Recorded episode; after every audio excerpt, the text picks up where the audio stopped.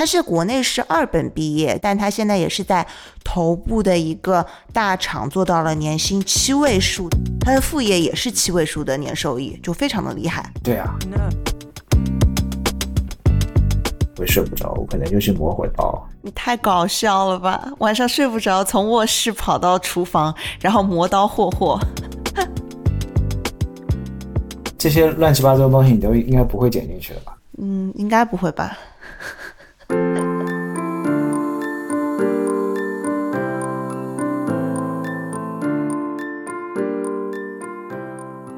各位听众朋友们，大家好，欢迎来到留学生博客节目，我是主持人宁。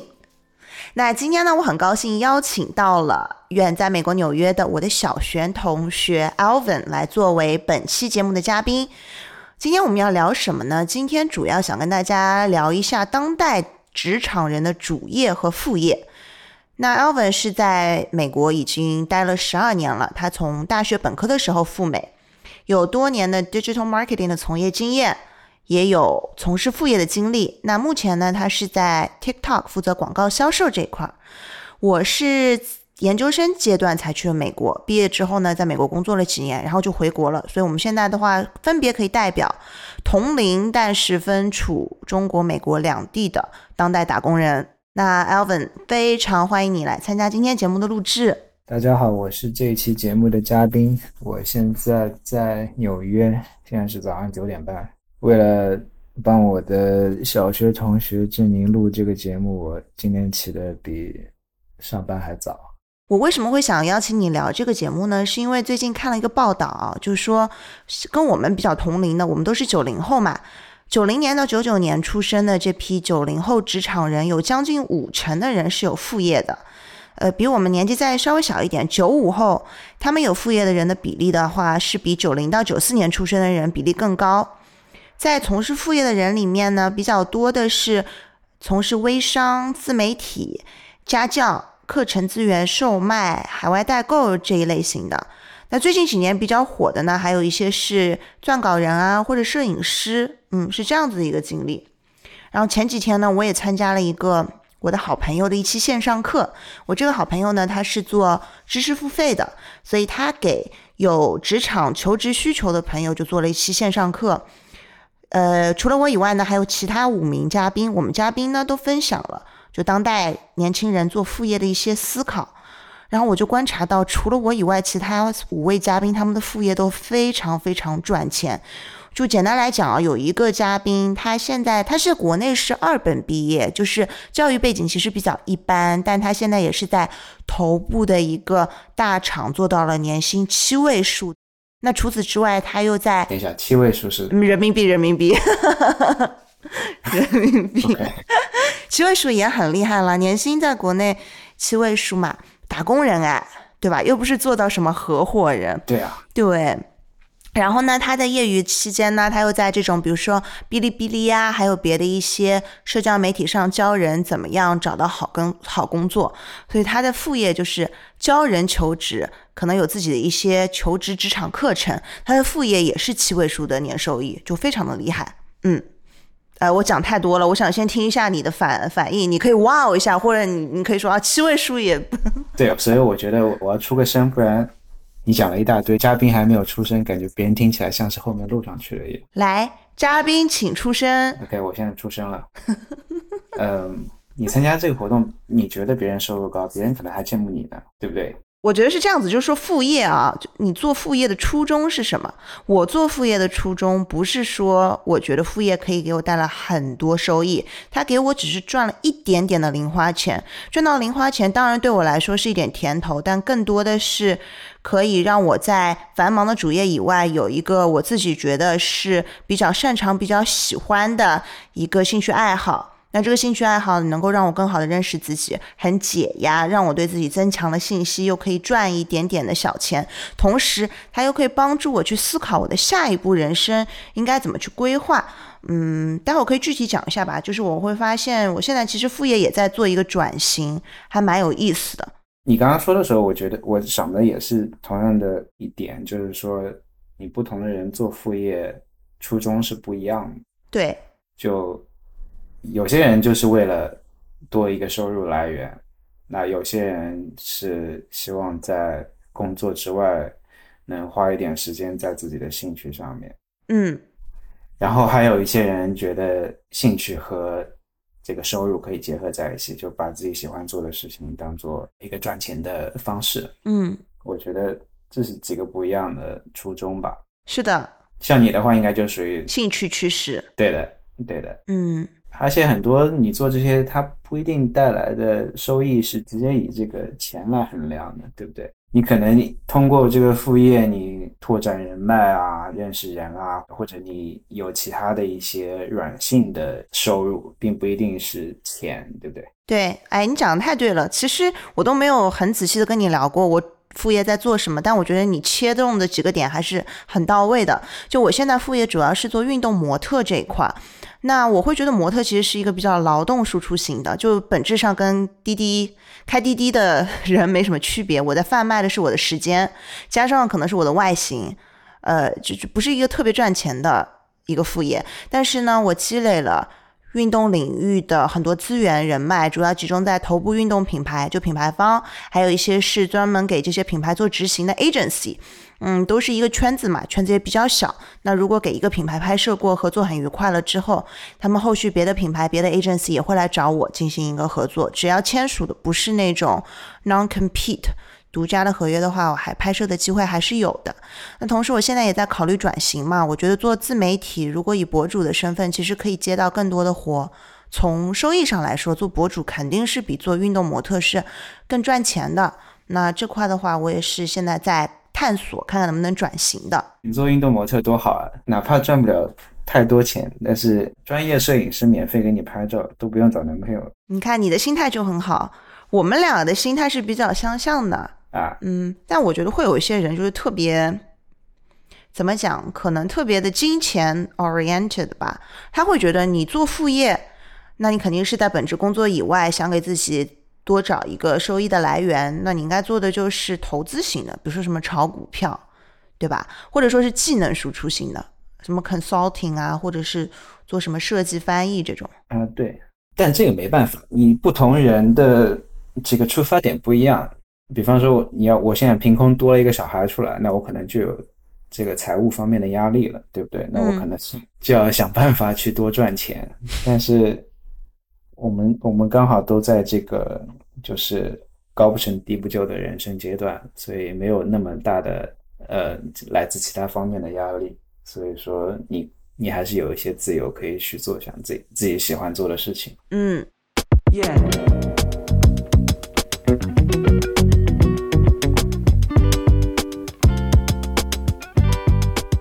你现在的状况是什么样的？可不可以简单介绍一下你的主业工作有多忙？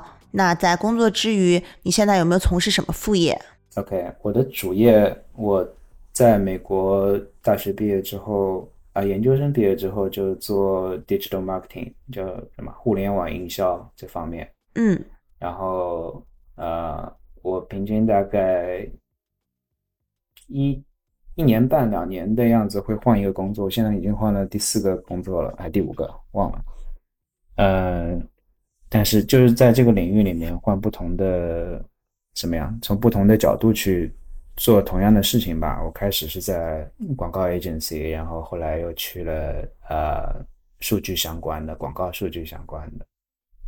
然后现在在平台方就是 TikTok，嗯其实就是字节，嗯嗯，对，然后然后主业就是做这些嘛，然后副业的话，呃，我没什么副业，我刚开始这几年，最开始几年的时候会跟一个平台合作啊、给这个刚毕业的学生做一些技能指导啊，然后教他们怎么面试啊，嗯。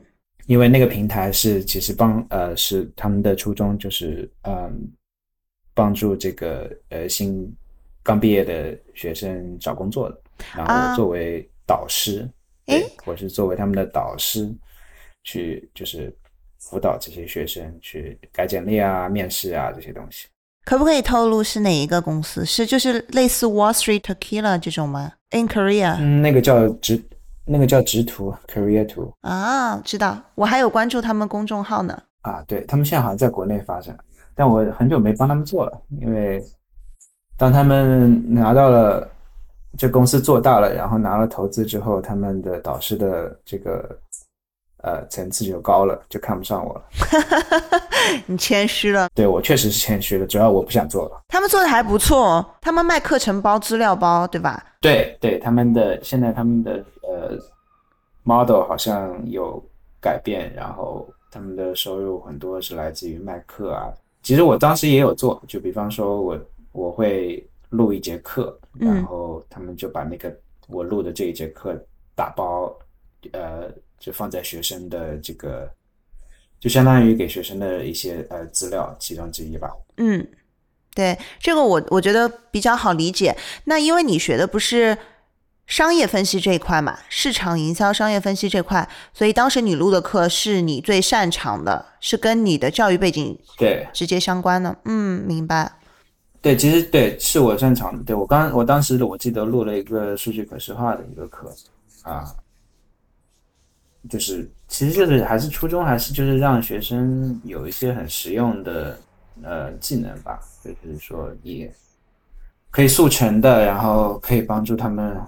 呃，在找工作的时候，跟别人相比有一些优势的东西。嗯，那比方说你数据可视化这一块，嗯，你学一个是这个东西，就是叫什么？就入门很快，但是只是说啊，你后面需要多花时间才能变成这个大师。但是，但是这就是很好的一些例子嘛，就是你可以让学生拿来用，然后在他们面试的时候可以拿出来说。啊，说我会这个，我会那个，那跟别人相相比起来，他他们就会比较有优势。嗯，当时你为什么会选择从事这样一个副业？是有人介绍你参加加入这个直图吗？对，我就觉得，对我觉得是有人介绍，因为纽约这边啊，做他们他们的背景就是这一家机构的背景，他们就是呃以 digital digital digital marketing 呃为基础的，所以大部分他们。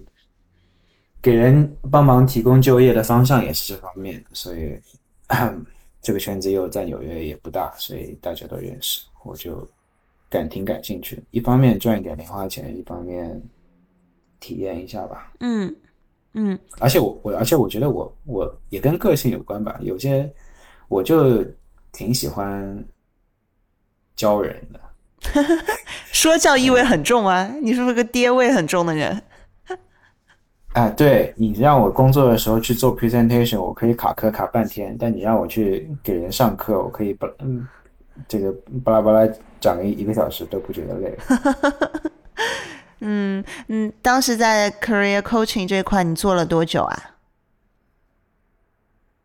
嗯，断断续续两三年、三四年那样子，因为他们就是我不是一个就是。每周要花固定时间那件事情，嗯，就比方说他们有一个新的学生，他们觉得跟我的背景会比较符合，就就把这个学生交给我，嗯，然后可能在半年之内，半年的这个这个时间之内，我会定期的跟他呃叫什么打个电话，嗯，然后改改简历啊。然后这个半年之之内，可能这个学生也是在找工作的这个阶段，所以然后我也会呃实时的帮他做一些辅导。嗯，所以是有一对一的带学生。对，嗯，那就比如说，假设我们现在模拟一下，比如说我是你美国的研究生的学妹，好了，我也是在嗯福德汉姆大学呃商学院对吧？我拿到了商业分析硕士。对，嗯，那比如说现在不是二零二二年吗？嗯，我是明年五月份要毕业的，我现在在疯狂的找工作，有一点迷茫，但我知道我自己是想留在美国的。那我通过职图就想联系一个有经验的学长也好，或者说导师也好，给我一些找工作的建议。那我就被直图这个平台匹配到了你。所以我现在是你要带的新的一个学生，那我们是怎么样一个合作的流程？对比方说有一个新学生来了，那我会先跟他聊一下啊，你就比方说你刚才说的，你的初衷是什么？你是想你是想找一个工作，嗯，在美国打拼几年呢？你还是说想要体验一下人生？你不在乎钱，对不对？就是说，我在乎啊，我可在乎了。对，不同的学生就有不同的出发点，对吧？嗯嗯，比方说你是想要。在毕业之后，在美国独立生活下来，那你可能就是找的工作就是会要考虑一些比较一些比较客观的一些点啊，比方说收入啊，比方说这工作给不给你签证啊，然后比方说对以后职业的发展。那如果你不不是那么在乎这些东西的话，你可能会呃，你的方向可能就会偏比较呃。阳春白雪一点，你可能更多倾向是你去体验一下。比方说，有一些公司，它的它是一个 startup，那你想要体验一下这样，呃，或者有些公司做一些很完全就全新的一些产品、一些一些服务啊，你也可以去体验一下。但这工作对这些工作的话，对 普通人来说，可能就不是那么稳定，不是那么好的选择。嗯，那。你会给呃给给一个承诺或者保证，就是说你带的这个学员，保证比如说在六个月内能够找到工作，这样的承诺有吗？啊，当然不会有。这个找工作是靠自己的，你来找我帮忙，只是说给你分享一些前人的经验而已。嗯，找工作这件事情只能只能靠自己。如果我教了你。一大堆东西，但是你一个简历都不去投，那是没有用。嗯，所以主动权还是在学员这里。就如果我是非常积极主动的，我我很可能找你的频率很高，对吧？就比如说我有什么困惑了、不确定的，我需要你给我指点，我就约你。但如果说我自己是一个主动性很弱的人，嗯，那你也不会说天天逼着我，就说，哎，今天简历投没投啊？上次让你改的有没有改好啊？呃，对他们平台那边会倒是会有人去做这件事情的，就是毕竟，毕竟这个呃学生找工作的成功率是他们的 KPI 嘛，所以说，但我不会去做这件事情，我只是提供我脑子里的东西，嗯不会去去催他们做这些啊啊，我知道了，平台方他还有别的员工承担的别的职责。去帮助学生完成对找到工作啊，职场求职这个，对他们有对他们有人负责 day to day 的。嗯嗯，你知道收费多少钱吗？收费应该不便宜吧？愿意花钱做这些嗯花钱买课的学生，本身就是这怎么说？这个这个这个这个客户群体本身就是愿意花钱的客户群体，所以它的价格应该也不会便宜。嗯，但是我不知道他们具体收多少钱。嗯。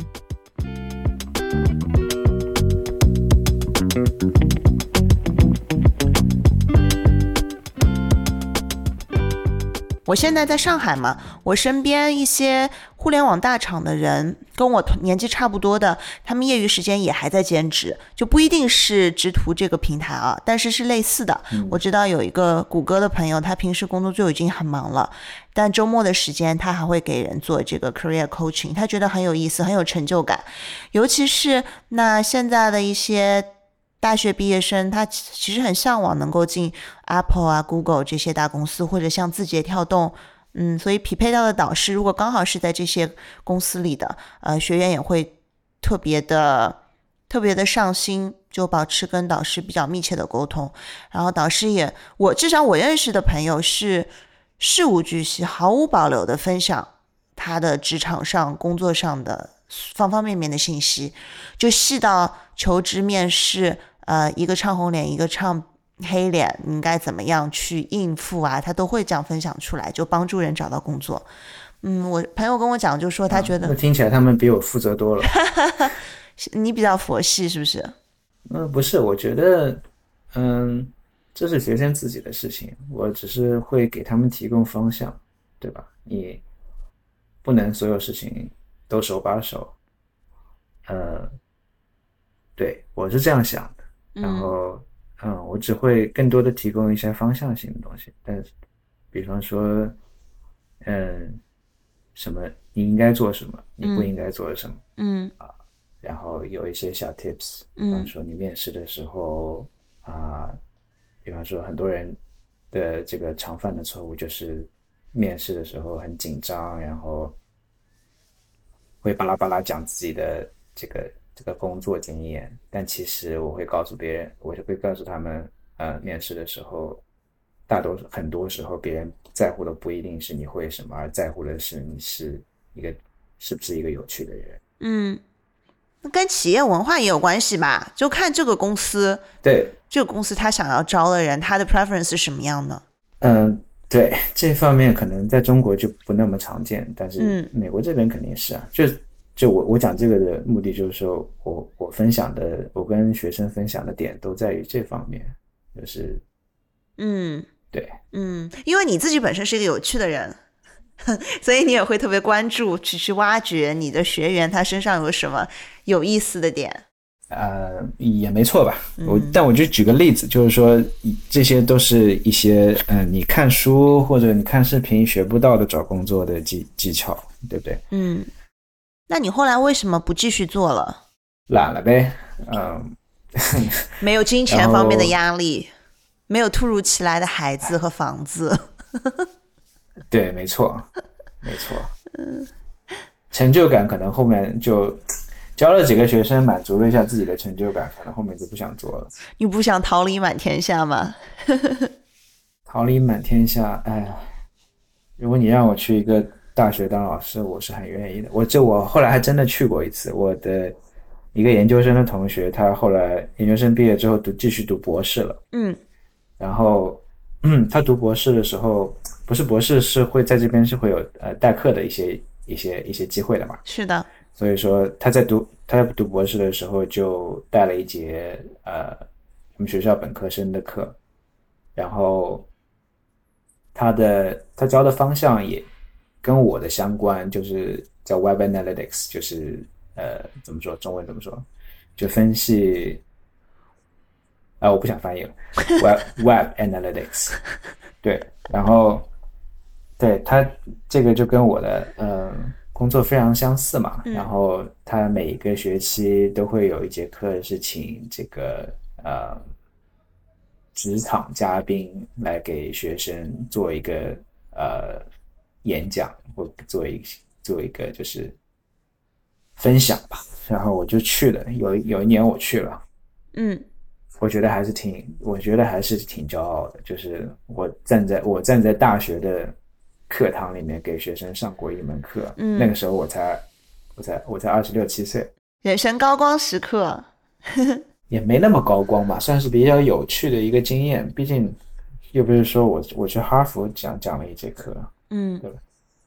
但我我我我我我确实把这个课东西写在 LinkedIn 上，然后，嗯，因为在美国的话，嗯，教给就是当老师这件事情是被人尊敬的，是的，嗯，就是就当老师在哪里都被人尊敬，但是在美国的话，可能他们会更加尊敬，因为呃，我觉得总体来说，就是文化方面，他们可能更加嗯，把这个知识放在一个更加重要的一个地位上，是有一个更加重要的社会地位吧。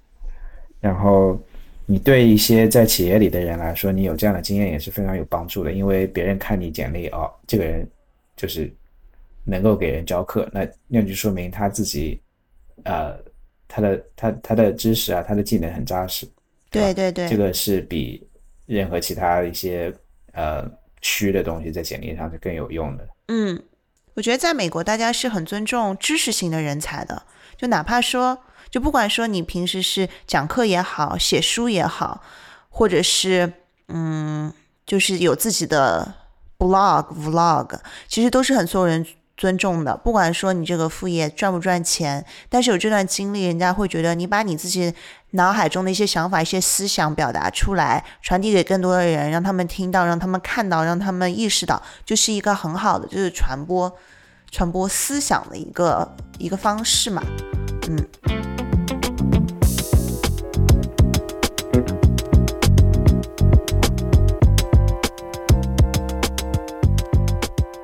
为你不是学 business analytics 的嘛，我之前也有了解，因为我觉得中国留学生在美国学这块的人数也是比较多的，嗯，我觉得是仅次于。程序员吧，至少我身边的观察来看，是仅次于学习编程以外的一个比较核心的技能。你觉得，如果说是你们专业哈，Business Analytics 毕业生想要留在美国继续发展，哪几块核心的能力是是最重要的？嗯，因为我知道你们细分下来，有一些是会跟数据分析相关的，对吧？然后也有人是慢慢在。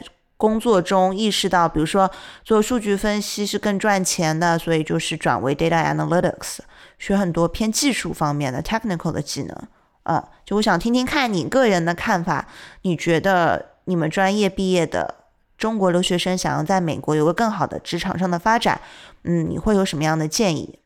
其实就是总体来说就是两块嘛，一个是技术技术技能 technical 的，还有一个是。不 technical 的，就是软软性的技能。嗯，总体来说就这么两块。其实任何工作都是这样，对吧？嗯嗯。那对于刚毕业的人来说，你可能需要呃更加关注你的 technical 的技能，因为因为你想从你找工作的时候，你从企业的角度来说，或者你从你一个老板的角度来说，你招人，你十七八个简历过来都是一样。呃，那你怎样把自己突出呢？突突出出来，那你可能就是 他们是就是你，当一个企业在招一个 entry level 的人的时候，嗯，你竞争其实是很激烈的，因为你级别越低的工作门槛越低嘛，对吧？是的。那。但是你首先需要关注的是，你先要有足够跨足够的能力去跨过这个门槛。那所谓的这个门槛，其实就是一些硬性的指标。你会不会写这个码？你会不会用那个工具？然后你之前做的 project 里面有一些有哪些东西可以直接呃对应到工作上的，对吧？你当你有一些过去的这个 来自学校的经验的时候，你就相当于告诉在告诉公司啊。这方面我可能不需要那么多的 training，我就可以上手。嗯啊，那这些才是对呃招人的人对企业来说是货真价实的一些点。嗯，那但是我觉得这个仅限于呃你的最早几年的早，就是你职业这个一个人最早几年的职业职业发展的时候，你会关注这些。嗯，但是你慢慢。越来越 senior 的时候，你可能就要更多的关注你的 soft skill，就是软性技能，嗯，简历，对，简历以外的东西，对吧？呃，比方说我在面试别人的时候，就是我组里，我我之前几个工作，我都会有一些面试别人的呃经历。嗯，当我们招的人不是一个刚毕业的学生的时候，我其实。作为招人的人，我关注的点不是那么多的在于他会什么，而是在于他的，比方说逻辑思考能力，比方说他的交流能力，嗯，比方说他对一个呃，你丢一个问他陌生的问题给他，他他是怎样去解决的，嗯，呃，会关注一些这方面，然后我也会关注，因为。你的同事是一个，其实是一个你朝夕相处的人，对吧？对。嗯，我在面试别人的时候，我其实抱着一个带着一个交朋友的心态，我会我会去看这个人能，我会看这个人会不会能不能够和我和我做朋友，嗯，他能不能和我整整个 team 做朋友，他能不能融入的进来，嗯。但这一点是很多人不知道的，找工作的人其实不知道的，他只是很。急于的展示他的专业能力，他会什么，他做过什么。嗯，但我觉得很多人忽略的一点是，你要展示你是怎么样的一个人。对，就看你们之间的那个 vibe 好不好，合不合得来。对啊，你是和同事是朝夕相处的，你可能跟同事讲的话比跟你爸妈讲的话都多得多。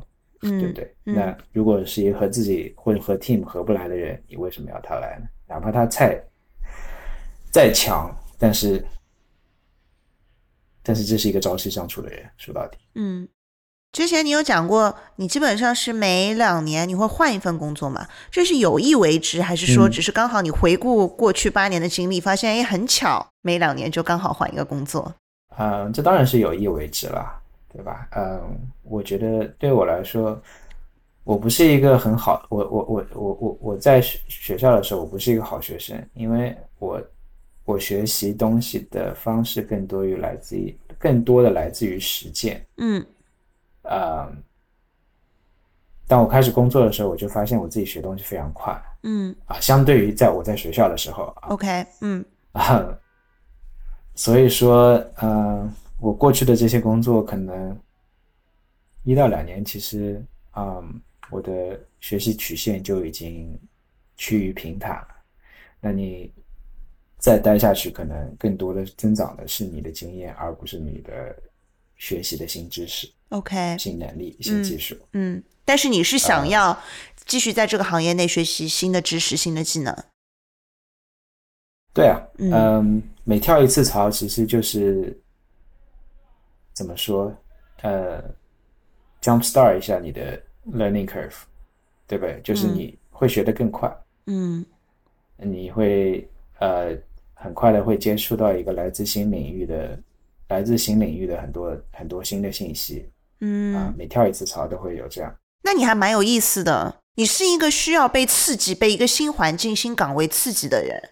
对啊，你待久了，在一个环境待久了，你不就温水煮青蛙了吗？你但很多人跟你是相反的，嗯是他们就是喜欢待在自己的舒适圈里，他就是想养老，他就是想一辈子安安淡淡，啊只要不不丢了饭碗，他愿意就一直在这个地方待下去。而且你你觉得 learning curve 没有了，对你来说个人进步、个人成长很缓慢，对你来说不太能接受，但别人可能会觉得啊，太舒服了，都不要学习很多新的东西，我就只要靠我的经验，对吧？或者靠我的 muscle memory 去重复的做这些 repetitive work，很轻松啊。我相信有这样想法的人是不占少数的。当然了，这就是这是动物的本能呀。任何一个社会里面都需要有一定的数量的人作为劳动输出型，那还有一定数量的人作为大脑输出型，对吧？嗯，那这是很自然的事情。你现在在在 TikTok 应该是第一年多一点，还没到两年。呃，对，刚过一年，嗯，怎么样？感觉？我已经觉得我的日子快到头了。中国员工多吗？呃，我的 team 我负责的工作其实是广告 sales，就是卖广告。嗯那 TikTok 给广告主提供广告的服务，我的 team 是负责把这个服务卖出去。那嗯因为我自己本身是相对来说比较 technical，所以我在这个过程当中呢，就呃，相当于扮演一个 consultant 角色，嗯就是啊、呃当客户有一些偏技术性的问题，比方说他们开始跑广告了，那会碰到一些问题啊，具体的我就不多展开了，但是嗯会碰到一些技术性的问题，嗯不是我们前端的那些 sales 呃可以解决的啊，那可能就是是这时候就需要我我去帮帮忙。嗯啊我的对我很多时候的作用其实是 扮演一个呃前端和后端的桥梁，对不嗯对？呃，当有一些技术性的问题的时候，我会先去看我能不能解决。那如果我解决不了，我会啊、对接我们后台的人，后台的呃工程师，然后然后我们会一起去合作去解决，帮客户解决这些问题。所以，但最终最终的嗯、导向，最终的 KPI 其实都是我们卖出去多少广告 revenue。嗯嗯。那你的客户是美国境内的客户还是海外的客户？呃，都是美国的客户。我嗯的对我的，我平时接触的人除了 engineer，没有什么中国人。嗯对，就比方说我的客户都是我负责所有的零售业的客户，嗯哼那就是所有那些 luxury brand，就是嗯奢侈奢侈品品牌都是我的客户。嗯，诶，蛮有意思的。就比如说我打开 TikTok，然后有的时候会有个三秒钟小广告，比如说是 Tiffany 的戒指，就有可能是你在做的。打个比方啊，对。啊，interesting。哎，你的客户都很有意思。你记不记得当时我还在纽约的时候，我们吃饭嘛？你跟我讲，当时你在一个 agency，你们当时服务的客户一个是一个卖女性内衣的，就是会有女性文胸，就二十多岁的你，然后每天要研究的是啊，客户群体中，比如说几十岁到几十岁的女性是穿多大码的内衣，我印象很深。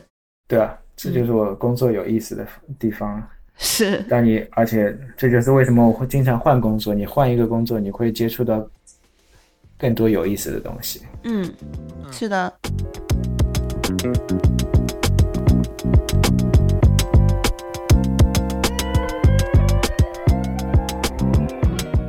我也有看学 marketing 这块的中国留学生毕业之后找工作，第一份工作通常来说比较容易找到的也是这种中小型的 marketing agency，然后要慢慢的他们再去跳槽去更大的品牌方啊甲方公司，对吧？就说如果说市场营销专业出的留学生一毕业就想要进到比较大的品牌方，可能会比较难，是这样子的吗？确确实会比较难，因为 agency 的话。嗯，门槛会比较低，对于刚毕业的人来说，确实是比较容易去呃实现的一个一个一个一个地方。嗯，呃，然后工作本身的话，其实你在 agency 作为刚毕业人来说是很好的。我一般都会推荐我之前辅导的学生去尝试 agency 的工作，因为你在 agency 你的。你接触的面会很广，你有很多很多 exposure，对不对？呃，你可能一个人你会接触，同时接触五六个不一样的客户，来自不同的行业。嗯，然后你在 agency 你会有很多呃内部合作的一些很多其他的 team，对不对？啊，比方说我以前做做的是 analytics，我在 agency 的 数据的这个 team，但我会接触到呃付费媒付费。Paid media 付费媒体的那些 team，比方说有 Google 做做做 search，做搜索广告的，做 social media 广告的，还有做这个 programmatic 广告的，啊，我都会去接触到。那我甚至我现在在面试别的工作的时候，我都会还会这个提起我在 agency 最初待了这几年的这些经验。嗯，他对一个人的职业发展来说是非常有帮助的。嗯，但是。在另外另外一方面，你做你要做的牺牲就是钱会很少，是嗯，然后呃，你要付出很多的劳动。对，agency 其实更多是一个劳动力密集型产业，嗯啊，但是好处就是过几年之后你会有一个很扎实的基础，你再去做别的工作就会非常得心应手。嗯，那跟中国国内现在的情况也是类似的。Agency 的都说：“哎呀，好卷，好累，好辛苦，钱好少。”然后基本上就是盼望着自己能够有一天就跳到甲方做甲方爸爸。对，我听说了，在中国，尤其在中国比美国好像更加厉害。这个 agency 都是在这个行业食物链的底端。所以你是不想回国了，是不是？你就打算一直在美国了吗？没有，我想回国的。哦，你想回国的？对啊，我当然想回国了。为什么不想回国？你什么时候？因为你不是也本科读完之后，继续在美国读了研究生，研究生毕业之后就在美国工作，到现在也这么多年了。你一直都有回国工作的打算吗？还是说你一直就是两条路，你就是在挑选，在比较，看哪一个更好？嗯，对我这个人是不太会给自己设设计长期的规划的。我觉得。我的我我的想法是，当你在给自己规划太多的时候，你反而是在限制自己。嗯，啊，所以我对自己的要求就是，只要我是在进步，我我无所谓去往哪个方向进步。嗯啊，然后你说说说到回不回国这件事也是的，就是说，我可以回国，我也不可以不回国，但只要是对我的发展，对我个人的发展是有帮助的。这个决定我就可能就会去做。那你怎么衡量对你个人发展有帮助？你在美国这么多年，应该已经习惯了美国的生活的这环境以及职场生存的环境。对你来说，在中国找工作，或者说在中国工作，其实是一件比较陌生的事情了。对很多东西可能是你从朋友那儿听说，或者甚至是你臆想出来的，它未必就是真实的。对，那这样你就就其实你很难去去判断你做的一个决定是不是最优的。那你难道你你不觉得让自己去适应一个完全陌生的环境，就是一个对自己有帮助的事情吗？很有挑战，还很有意思的事情。情，我会觉得，对啊，这件事这些这件事情的本身就是一个，对我来说是一个积极的事情。嗯，你可能积极，你对积极的定义可能并不是你的收入或者你付出的劳动。嗯呃，我对积极的定义可能是，它会增加你的人生经验嗯啊、嗯，是的，就比方说，你要你要现在你去让我去总结我之前的发展之之前的职业经历来说，我可能就一句话，我可以，which is 我通过自己的努力在纽约这样的一个地方，让自己过得不错不错，嗯。那我觉得这就是一个成就了。嗯。那可能十年之后你让我再总结的话，我我可能就会说我我我靠自己的努力，我脱离了纽约这样一个舒适圈，然后回到了国内，然后并且让自己在国内适应下来，过得也不错。那这不是难道不是又一又是一个很有成就感的事情吗？嗯，我比较好奇，现在在美国的跟我们同龄的中国人，职场发展应该也是比较稳定了，因为工作很多年了嘛。就他们的状态是什么样的？除了就是打工以外，我们不讲说什么创业什么的啊，就嗯如果都是假设都是打工人，他们打工之外的生活是什么样一个状态啊？会说很多人还在学习一些技能，上网课，还是说像中国国内一样是做副业，或者说就是发展兴趣爱好啊，就平衡一下自己的生活、社交，没有那么卷。其实都有的，但美国和中国的差别就是在这边没有那么多的压力会去逼你做一些事情，比方说在这边为了赚钱而做副业的人就会少很多。那我们这比毕竟在美国，你生活的压力没有那么大嗯啊、一方面收入也会好一点，福利生活的呃福利也会好一点。嗯嗯，然后另外一方面你，呃 work life balance 也会好一点，你有更多的时间用到工作以外的事情上。嗯那你这这些时间用用来做什么？你不同的人可能就有不同的计划了。可能有些人会投身电子竞技，是沉溺于网络游戏不可自拔的另外一种好的说法吗？对，呃，有些人，比方说，呃，也会像像像像你这样，就是天天跑出去运动，嗯啊、也有些人会去做户外，对吧？嗯钓鱼、开船、嗯，对对对。亲近自然，嗯，哎，对，这个还是挺好的。尤其是如果像你们在生活在纽约这样的大都市，其实如果有一个小的长周末，肯定很想去山里啊，或者湖边啊、海边去这样放松休闲一下。嗯，对啊，嗯我我们经常就会 周末会去去这些地这些地方。嗯还有一些人的话，还有人的话，你不小心生了个孩子出来，那你可能太不小心了。对这些不小心的人就失去了自己自己的自由啊。嗯，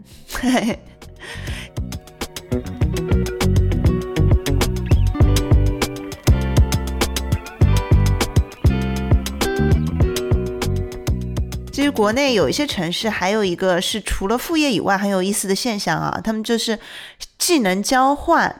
跟副业不一样的呢，不是以搞钱为目的，而是说想要培养或者是发展自己的一门兴趣爱好，学习自己感兴趣的一个领域的技能。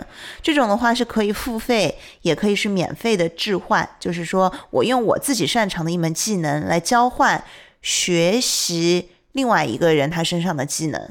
我前几天就在刷小红书的时候，就在首页上看到有一篇笔记嘛，他推给我，这个 PO 主他想分享职场攻略。呃，教别人他自己是怎么样成功的取得这份工作的，或者说是想分享自己有很牛逼的社交技能，那以此作为交换呢，他想学习第二外语啊，想学习一门小语种，就是他发在小红书上的。我觉得这也挺好的啊，而且蛮有意思的。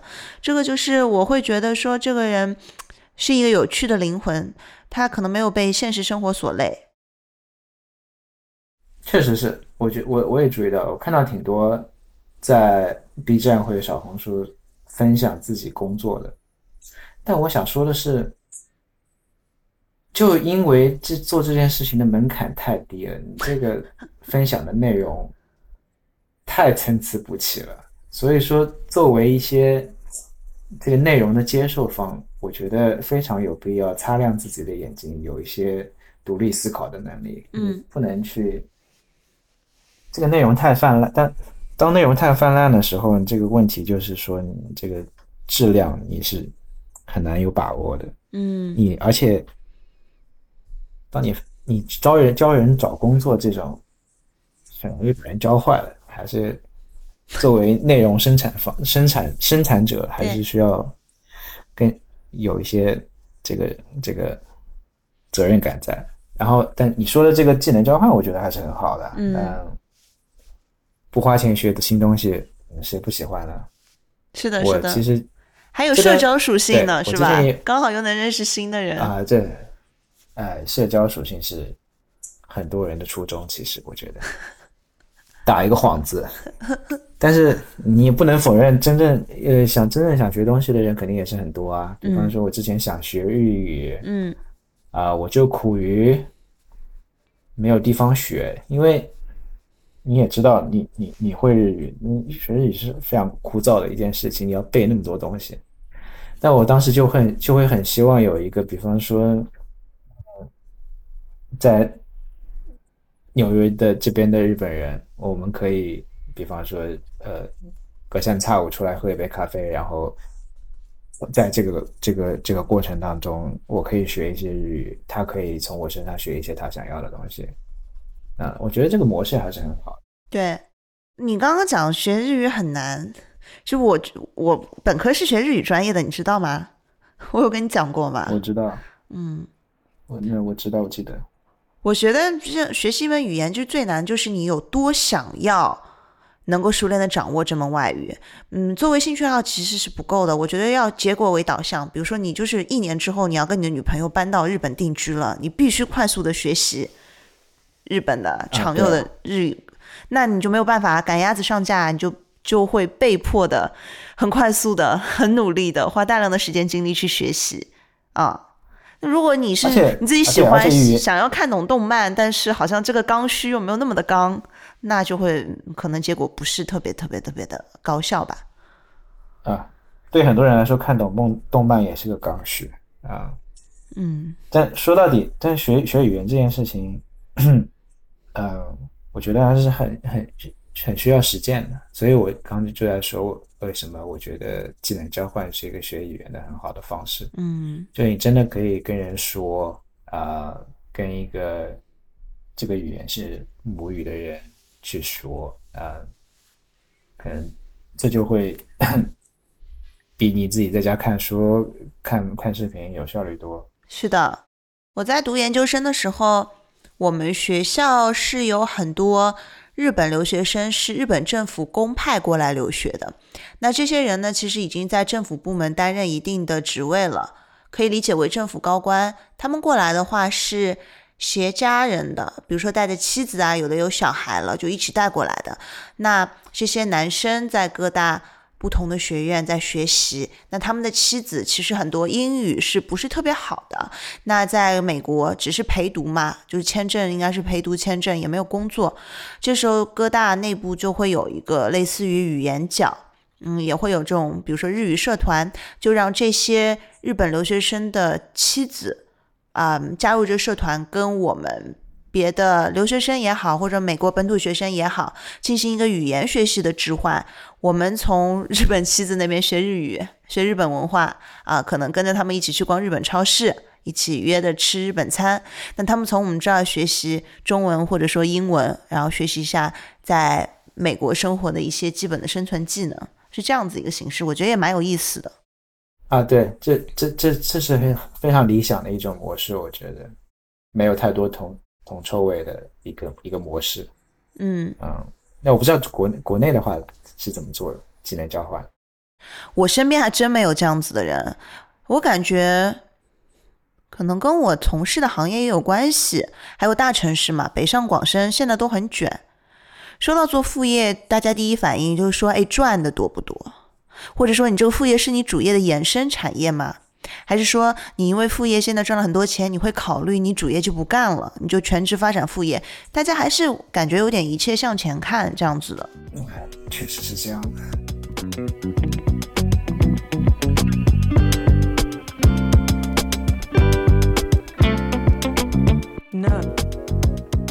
就我自己的观察和认识，副业它其实主要分为。一二三四五大类吧。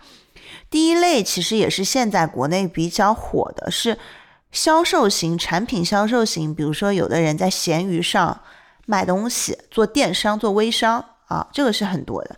第二块的话是做自媒体，打造个人 IP，那做博主或者是 B 站 UP 主啊。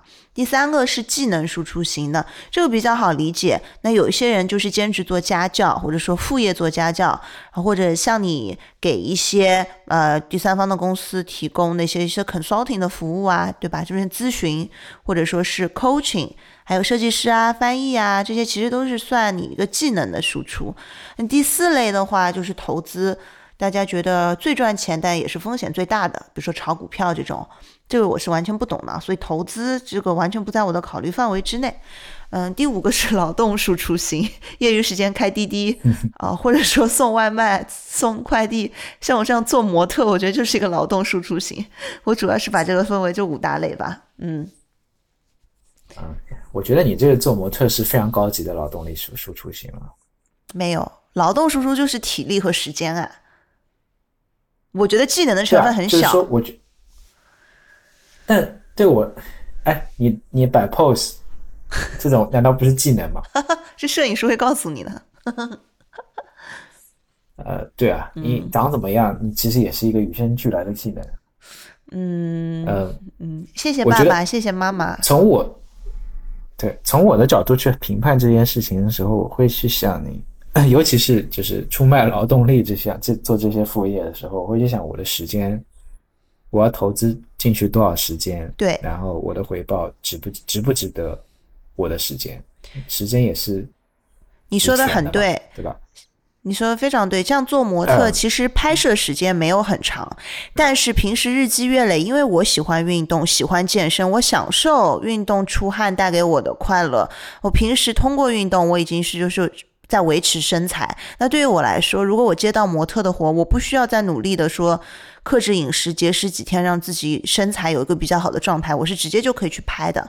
那这样子对我来说，其实我的时间成本只是花在当天的拍摄上，而不是说，呃，我我每一天就是自己在 work out 的时间，或者我自己每一天三餐吃饭的时间，都算是在为我的模特事业做准备。我觉得是这样子的。是的，就比方说你去开出租车、开滴滴，啊，可能确实可以有不错的一个收，把它当做一个不错的收入来源。但是你要想，你花出去多少时间，你付出了多少体力，你要跟多少奇奇怪怪的人相信和他们聊天，这些都是你的成本。你的成本不一定值得这些这些金钱的收入。嗯。是，哎，但你别说啊，很多人开滴滴是为了跟乘客打交道，就天生是喜欢跟人打交道、社交的人。嗯，对对对，这也没错。啊，什么现什么东西都有社交属性。嗯。啊，对我我刚刚想讲的意思就是说，你你值不值得？你你你要想花这些时间时间进去，值不值得？你同样的时间，你可以用来做多少别的事情？嗯。那比如说，就拿你的情况来说，因为你也有自己的兴趣爱好嘛。如果说我跟你来进行一个技能交换，你会 offer 提供你自你的什么技能传授给我？我可以 offer 的可多了。来说说。我可以教你做饭，我可以，嗯可以教你做饭，我可以教你调酒，我可以，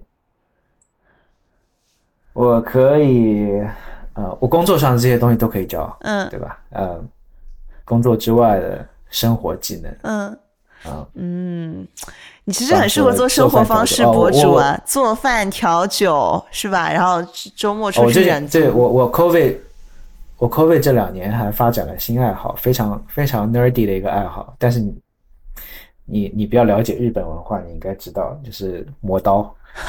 呃 我看到你简历上有写，是那种菜刀吗？啊，对菜刀吗？对，就是日式厨刀嘛。嗯呃，也不一定是日式，反正就厨刀，厨房里用的刀。，OK，怎么磨啊？具体嗯介绍一下，这个我还真的不是很了解。就是你看那些寿司寿司师傅或者日料师傅，不自己都不是他们都自己磨刀的嘛？嗯，他们有自己的刀，对，你你自己的刀，自己的磨刀石，你的你有不同这个木属，我们叫木属，其实就是细不同细腻程度的磨刀石。你从最粗的开始磨，然后越磨越细，越磨越细，然后磨，但越细的磨刀石就可以把你刀磨得越锋利。对我来说，对我我我也不知道为什么我会有这个爱好，可能是因为我喜欢做饭，嗯然后呃又喜欢日本的东西。但是对我来说，其实我后来开开始玩这个东西之后，我发现它对我更重要的意义是，它可以让我进入心流。啊、啊，我是一个很浮躁的人，我我我是一个很浮躁的人，我很难去自己安静下来。嗯、我平时连电影都不看，我不是不是因为我不喜欢看电影，是因为我就静不下来。嗯但是磨刀这件事情，跟就像很多人写书法、画画一样，对它修身养它是一个可以让你进进入心流的一个方式。比方说，有时候睡不着，我觉得一天下来脑子很兴奋，嗯，我觉得我预计自己会睡不着，我可能就去磨会儿刀。太搞笑了吧晚上睡不着，从卧室跑到厨房，然后磨刀霍霍。对啊，做一件做一件可以让自己静，只是让一个让自己静下来的一个方式。可是磨好了刀，不是很想切东西吃吗？不是应该食欲大增，怎么还想睡觉？呃呃，也这这件事也是发生过的。哎，这磨刀就是嗯你是自学的吗？比如说网上看一下小视频就知道怎么磨，还是说你有一个实地有一个什么师傅带着你啊？那我都是看 YouTube 学的。这么有意思，磨一次刀要多久啊？因为进入心流不是说就几秒钟看。视频学的。嗯，对我刚磨刀对磨一次，对要多久啊？看你的熟练程度嘛。我觉得二十分钟半小时可能哦，可以搞定一把刀。你熟了熟练的话更会更快。蛮有意思。那多久一把刀多久需要去被磨一次啊？如果你天天在厨房里面用的话，可能一个月就要磨一次。啊，哎，那真的还蛮有意思的。嗯，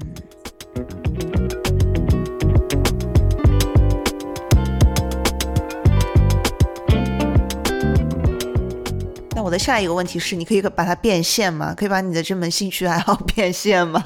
嗯，你真的要强行变现，当然也是可以的了。你肯定也不是没见过这种强行变现的例子。你强行把一个东西包，我觉得任何东西你都可以包装一下卖出去，是就是主要是看你想不想。嗯，你又是喜欢分享的人，就是其实你可以把它就作为一个，你也录视频呀、对吧？或者或者你都不用知识分享，就那个叫什么啊，是 ASMR 吗？就有的人喜欢听这个声音的，你是用录，倒倒倒也是啊，是不是？非常好的点子。对啊，对，拯救广大失眠人就就士。就就就就就录几个半小时的视频，就光是咔嚓咔嚓磨刀的声音，然后就然后就放在 B 站上，有人就会自己来听，当做白噪音，是不是？有点意思。啊，这非常好的点。对你先放一分钟的免费，然后从第六十一秒开始收费。嗯 OK，挺好的。这个嗯，思路打开。搞钱的方式还是还是比不过国内的。你多久没回国啦？呃，最近一次是一九年一月份，嗯，然后你就换了工作。嗯，对，当时换了工作，然后就开始 COVID 了嘛。嗯，下次有机会，哦，不对，COVID，COVID 是 COVID 是二零一九年底，对吧对，是的，啊？OK，嗯，那我感觉更大概率是我我会来纽约，然后我见到你，而不是你回国你见到我。我感觉，啊，我呃不一定嘛，我我有可能现在不是开放了吗？香港不现在不是零加三了吗？是的，台湾也是，只要你在台湾隔离三天就好了。但台湾飞大陆的航班很少。哦，是吗？是我倒不知道这一点。嗯，日本、韩国现在都可以啊，我只要是不想隔离。对对对，虽然说你也可以远程办公，不需要隔离了吧？是这样，工作这方面应该没有什么什么大的阻碍。嗯，其他有什么？这边有挺多人就是嗯，在一个完全不一样的时区和我们工作。是你们公司吗？你们 team 吗？嗯，对，team 里面有些人会去，哪怕他们会想，比方说去其他国家住两个礼拜，那只要嗯不耽误工作，就没人会去管。是的，我觉得疫情之后也催生了远程办公嘛。我身边有本来在上海工作的人，他现在在都在做 Web Web 三嘛，然后反正也是全球各地到处跑。嗯，他也觉得国内管得啊太严了，对疫情出行也不方便，还不如现在就在国外浪。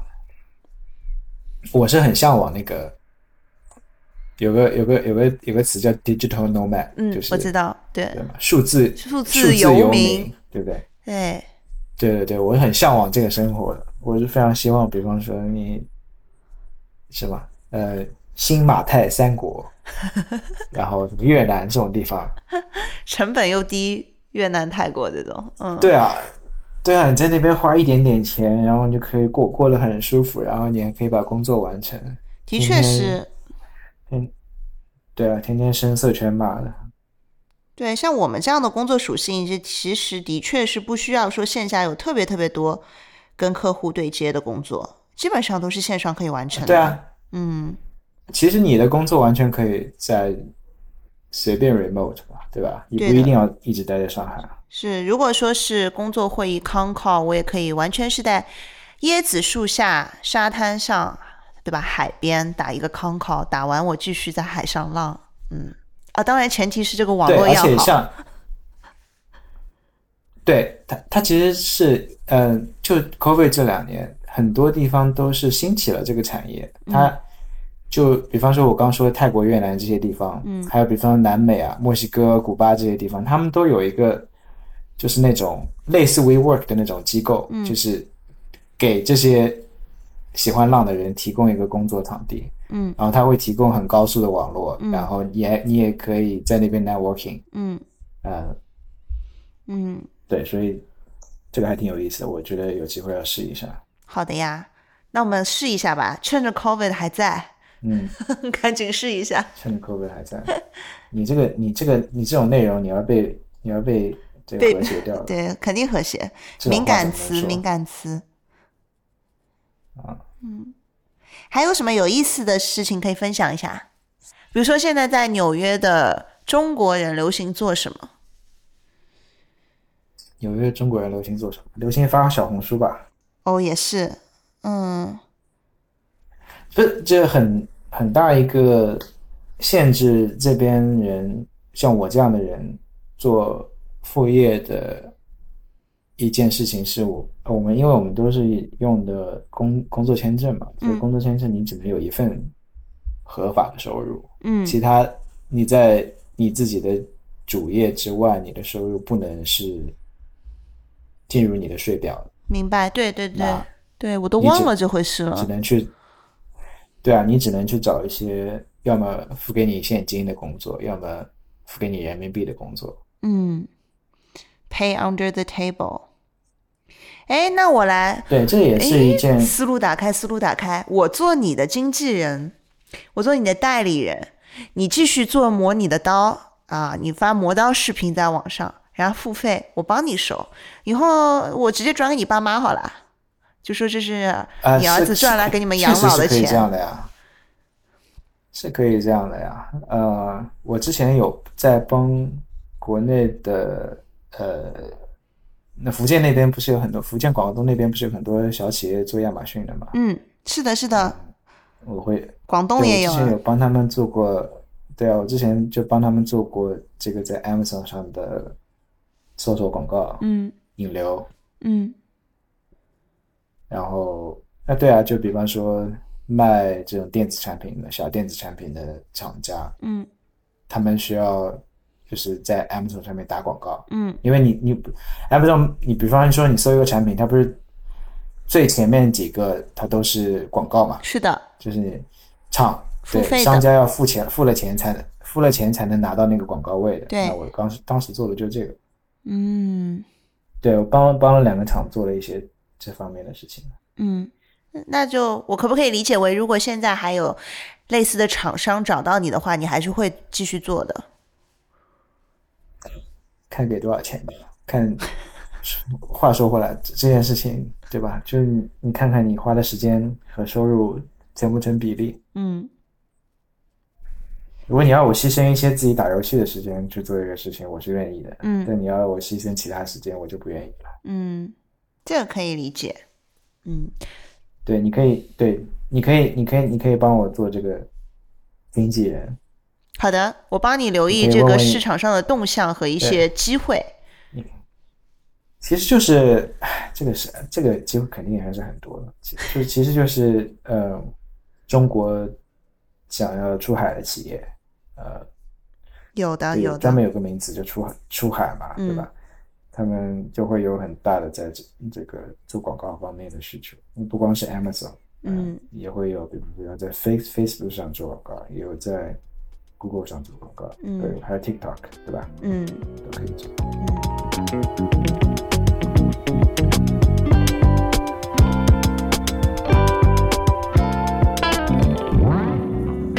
那我想，但我想补充一下，刚刚我们讲的，就是比如说坚持自己想做的事情啊，这个的前提是，本质上在做一个内容的创作或者餐厅的话，就是你要提供高质量的食物嘛。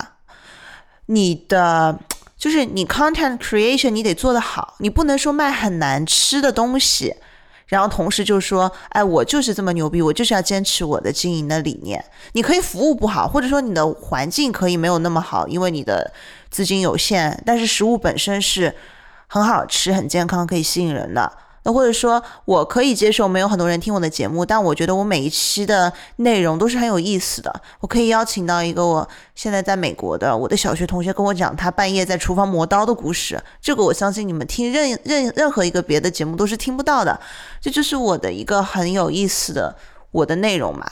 那我我觉得这个东西是要有的，呃，是，这就是这，那是因为你有操守嘛，是吧？嗯当如果比方说，假设我抛弃自己的操操守，我只把赚钱当做唯一的目的，那你让我去卖一些很难吃的东西，或者很烂的东西，很烂的电，让我去拍一些很烂的电影，我我当然会愿意愿意去做，因为我知道这些东西是可以让我赚到最多钱的东西。嗯是吧？也就是说，你的你呃做任何事情都是在找一个经济利益和你心中的这个这个呃坚持的那个东西的平衡，点，对，对吧？是的，你就像王王家卫拍电影，他呃那几部电影拍出来都是没有赚什么钱的，但是因为他坚持了这件事情，这些电影在二十年之后又火起来了。嗯呃，说明他当时做的那个是有质量的东西，嗯但在当时的那个环境下，他赚不到钱。嗯。你还有没有什么给后来人的建议啊？既然你这么喜欢说教，后来人的建议啊，嗯，啊，可以啊，可以说啊，来吧。后来人建议就是，曾经的导师对于刚刚毕业的想要留美的中国留学生有什么想要哦说的？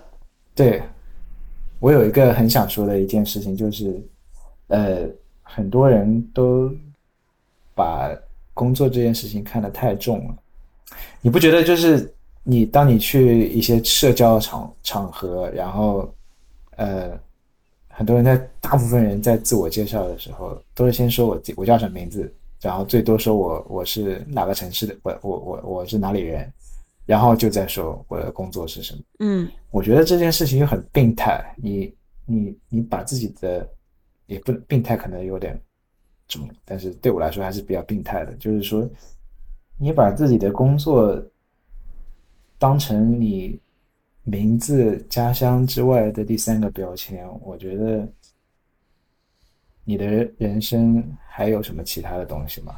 嗯，那就是没有趣的人啊。我大概懂你想表达的意思。我的理解是，除非说你是自己是自己创业，或者说你是事业心很重的人，如果工作对你来说只是工作，不是一份事业的话，就是这完全是没有必要你告诉别人说你在做什么工作，或者说来标榜自己。可能也是会，也会是个有趣的人，但但他就不应该。对我来说，工作只是可能在我的生活中排名第四、第五的事情。可能我百分之百的精力，我可能只有百分之三十、百分之四十花在工作上，最多了。嗯嗯，很最重要的是哪一块对你来说？最重要的啊，最重要的，唉，这个又要点掉了。最重要的又都是在自己身上，嗯嗯，然后你可能你发展，你你对自己的发展，你自己的成长，然后你的社交，你的社交就是所就是你的你的家人、你的朋友，嗯哼然后再往下才是工作。嗯。你刚刚讲的，你每两年换一份工作，你的要有一个学习曲线什么，我也能够大概感受出来。对你来说，工作是帮助你再继续挖掘自我、探索自我，然后自我提升的一个途径和方式，就不是像很多人说的，说我这个工作为了一定要赚特别多的钱，当然能够赚到钱肯定是好事嘛，这是体现你的社会价值的。嗯，那你对你，我我我能感觉到你是一个很爱自己、很很关注自我的一个人。是没有什么人会把一个工作做一辈子的。嗯那你在你的后面几十年的人生道路上面，你所做的事情是取决于你自己的成长，你有你你自己成长到了什么阶段，嗯对吧？如果比方说你永远只做一个工作，你永远只在那写代码的话，你永远不会想到自己创业。蛮有意思的，我也很好奇，一年之后我们俩是什么样一个状态？一年之后，你这份在 TikTok 工作就满两年多了，你肯定就换了。然后你可以到时候来反问我一下，我的副业在做什么，我有没有成功转型为博主？好的，谢谢 Alvin，跟你聊得很开心，也谢谢收听我们节目的听众朋友，我们下期再见，拜拜。你正在收听的是留学生播客节目第二季，我是主播郑宁，希望你能喜欢这期节目，我也非常希望能得到你的反馈。如果你有任何关于我或这档节目的想法、批评和建议，欢迎你在收听这期节目的 APP 上留言给我，也希望你把这期节目分享给你的朋友们。期待下期节目与你再会。